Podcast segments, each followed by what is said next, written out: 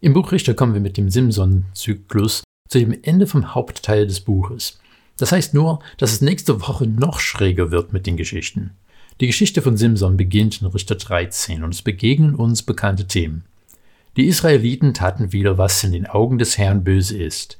Deshalb gab sie der Herr 40 Jahre lang in die Hand der Philister. Als Verhalten neue Gegner. Als erstes ist es dem Verfasser wichtig zu zeigen, dass der wiederholte Ungehorsam wieder schwere Konsequenzen hat.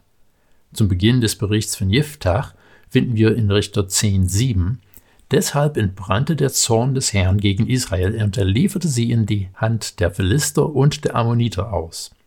Wir erfahren dann, wie Jiftach die Israeliten gegen die Ammoniter geführt hat, aber nichts weiteres wird von den Philistern erzählt, bis sie uns in der Geschichte von Simson ab Kapitel 13 begegnen. Jiftach war hauptsächlich auf der Ostseite des Jordans aktiv, aber auf der Westseite scheinen die Stämme in dieser Zeit mit den Philistern zu tun zu haben.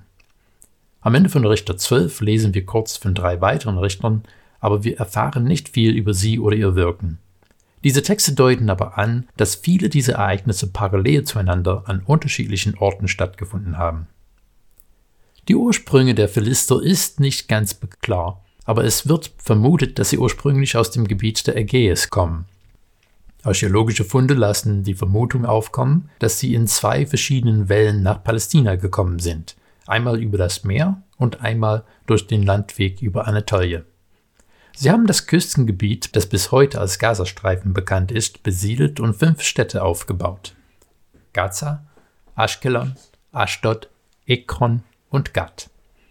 Die Philister erscheinen immer wieder als Widersacher des Volkes Israel. Noch ein bekanntes Motiv, das wir in der Geschichte von Simson finden, ist, dass seine Eltern kinderlos waren und von einem Engel besucht werden. Die Geschichte der Engelerscheinung mutet recht lustig an. Der Engel erscheint der Frau, die leider namenslos bleibt, aber sie scheint nicht so recht zu wissen, ob sie es mit einem Menschen oder einem Engel zu tun hat. Er sagt ihr, dass sie einen Sohn bekommen wird und dieses Kind von Geburt an dem Herrn geweiht sein soll.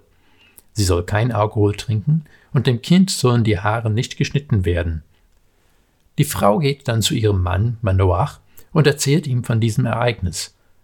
Ich könnte mir denken, dass sie ziemlich durcheinander gewesen sein kann, aber der Text sagt uns, dass sie ihm alles gesagt hat, was der Engel ihr gesagt hatte. Aber für Manoach reicht das nicht. Er betet zu Gott, der Engel möchte nochmal kommen. Und Gott ist gnädig, er schickt den Engel nochmal. Diesmal ist die Frau auf dem Feld, als der Engel ihr erscheint. Sie rennt schnell zum Haus, um ihren Mann zu holen.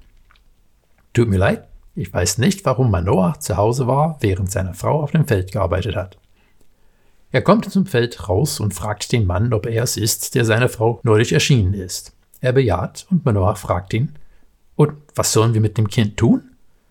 Kurz zusammengefasst, sagt der Engel, genau das, was ich ihr beim letzten Mal gesagt habe. Ich frage mich, ob der Engel Lust gehabt hätte, noch zu sagen, und genau das, was sie dir damals gesagt hat.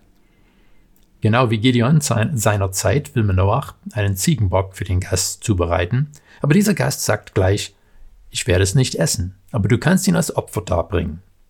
Manoach bringt das Opfer und der Engel überrascht das Paar, indem er auf den Flammen des Opfers in den Himmel steigt. Alles ein recht beeindruckender Auftritt. Manoach hat dann Angst, dass sie aufgrund dieser Erscheinung sterben müssen. Seine Frau scheint die Lage aber besser verstanden zu haben. Wenn er uns töten wollte, dann hätte er das Opfer nicht angenommen. Und ich kann es mir denken, dass sie gerne hinterher schieben wollte. Und außerdem hat er uns gesagt, dass wir ein Kind bekommen. Das geht schlecht, wenn wir tot sind.